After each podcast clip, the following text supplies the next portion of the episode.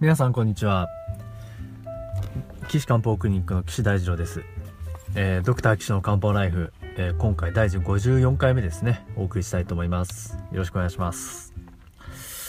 えー、今回ですね、えまたお悩み新たなお悩み相談をお送りしたいなと思うんですけれども、え今回の訴えはですね、えちょっと年齢が書いてないんで女性の方なんですけれどもね、えー、うんまあ54歳ぐらいかな？分かりませんね。えー、っとですね。出走は体中の痛みがあると。そういうことだそうです。体中の痛みってこれまた難しいですよね。まああの痛みの場合はこの何が痛いのかってね。その場所とか深さとか範囲とか痛みの性質とかでこの西洋医学的にはねどこが痛いかっていうのをこう特定しないと話が始まらないですね。皮膚が痛いのか筋肉が痛いのかあの関節の周りの膜が痛いのかうん場合によるとね血管が痛いのかあ骨が痛いまあ骨が痛いとかだ骨の骨膜がね痛いのか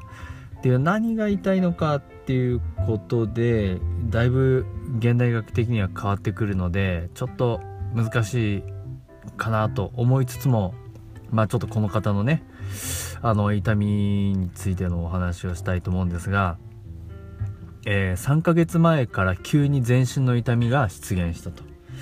でこの方は24年前に乳がんの手術をされたそうなんですね。なの右の乳がんの手術をされたそうなのでそれのせいなんじゃないかっていうことで、えー、詳しい検査を受けられたそうですね。ただその検査でも特に問題はないっていうことだったので何でしょうか？どうしたらいいですか？ということでねお悩みのお便りをいただいたわけなんですが痛みは初めは体の右側右半身だけだったっていうことなんですよね。右半身だけっていうのもまたこれ特徴的ですよね。ば顔も右だったか左だったかどっちなんだろう。うん。顔はあったのかなかったのかちょっとわかんないですね。えー、今は全身に痛みがあるということだそうです。特に、えー、右肩と右の首が痛くて寝る時には左の脇腹も痛いと。脇腹は左なんですね。で朝は両手を握るのが痛くてできないと。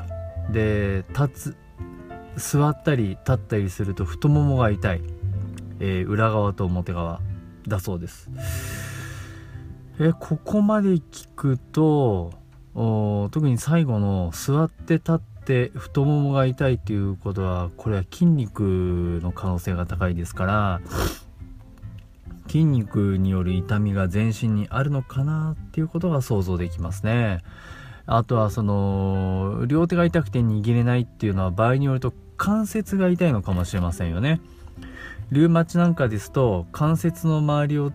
包んでいる関節の袋関節層が炎症が起こってえー、関節がこわばってしまったりとかあとはその最終的には骨があうんと溶けるって言うと変ですけどその変こ崩れて指の痛みが出てしまったり変形したりするのがリウマチですしまあひょっとするとこの場合も握った時の筋肉の痛みが出てしまうから握ることができないというふうに理解することもできるかな。うん。あとその首が痛い肩が痛い右肩が痛いっていうのはやっぱりそのどこが痛いかなんですよね。関節そのものが痛いのか、うん、関節の周りの筋肉が痛いのか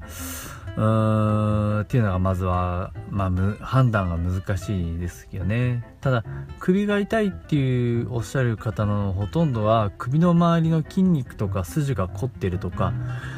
首の骨そのものが痛いっていうのはあんまり伺わないので、まあ、さっきの立った時の太ももの痛みっていうのと合わせて考えると、まあ、体中の筋肉が痛いのかなと、まあ、そういうことがちょっと推測されます。で最初は右側全体だったっていうことね。右半身全部っていうことだったそうなんでこれを筋肉の痛みで説明するのはなかなか難しいなと思うのでひょっとすると脊髄とかあ脳の具合が悪脳のね病気があったのかなということも想像されますね。まあもしこれと乳がんを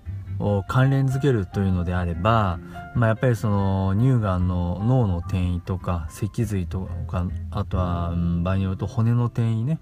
そういうのも考えなければいけないなとは思うんですけれどもまあ乳がん再発はね大体がんの治療っていうのは5年経つとまあ治癒とは言わないですけど治りましたよというふうに考えるんですけれどもそういうのをまああ5年生存率とかねあまあそんなことで表現したりしますがあのー、5年経ってもですね乳がんの場合は研究が進んできてですねある特定の遺伝子型を持つ人っていうのはあの時間が経っても再発しやすいということが分かりました。これがですねもう DNA の解析で分かったので自分の DNA 検査すると分かっちゃうわけなんですよね。でこれですねいち早くその自分の DNA を調べて乳がんがどういう形かっていうことをですねどあじゃあどういう DNA のね形かっていうことを分析して対応した人がいましたねハリウッドの女優さんでね。まあその女優さんは自分が違うな。確か肉親の方お母様でしたっけね？乳がんになられて。でその乳がんになるその遺伝子の形が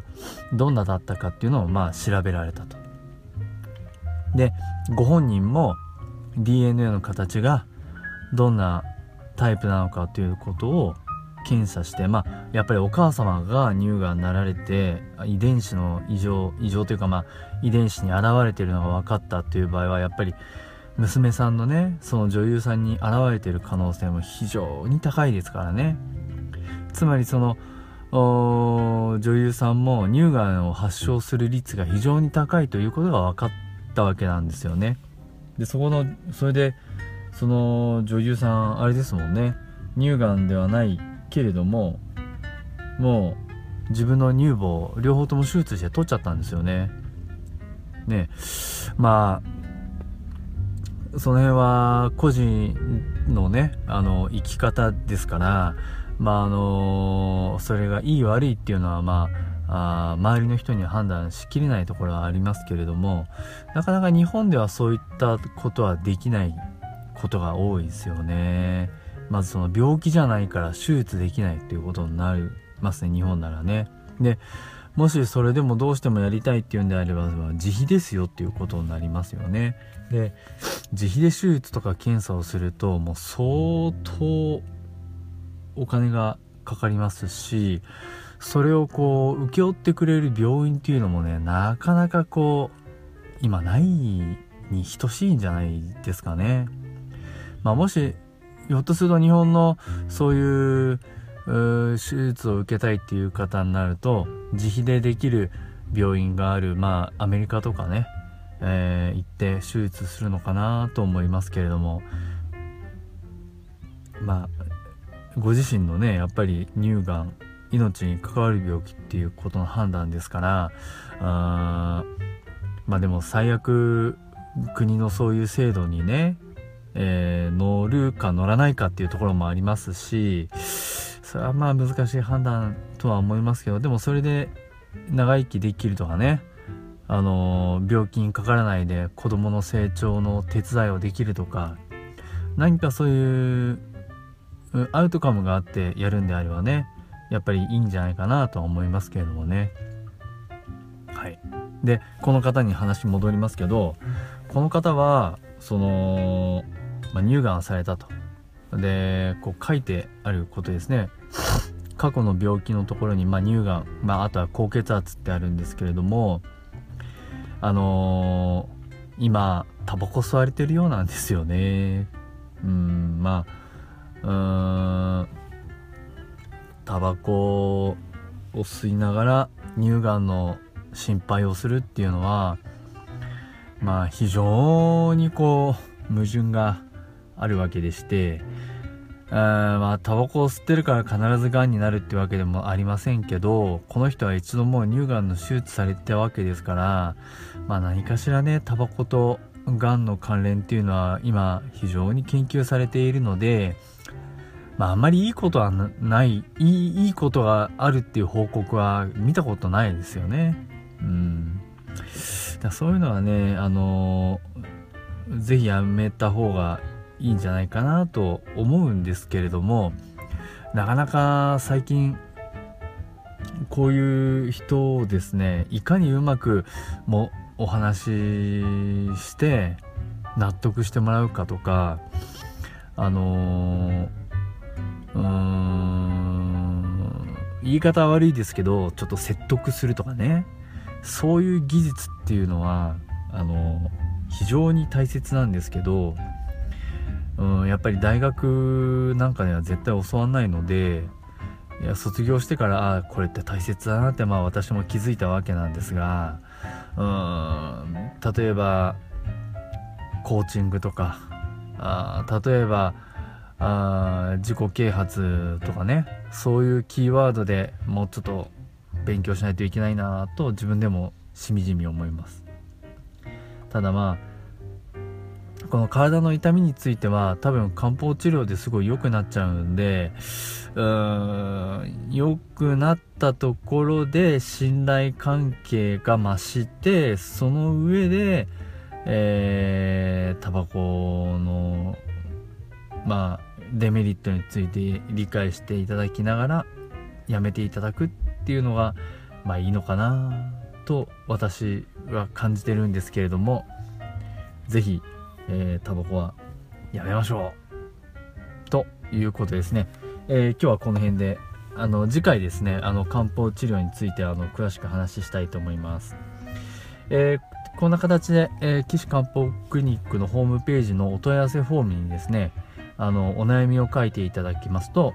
こちらの番組で取り上げさせていただいて、えー、お解決のお手伝いをさせていただければなと思っております。岸漢方クリニックのホームページの URL は高崎漢方人道 .com です。Takasaki.kanpo.jimdo.com です、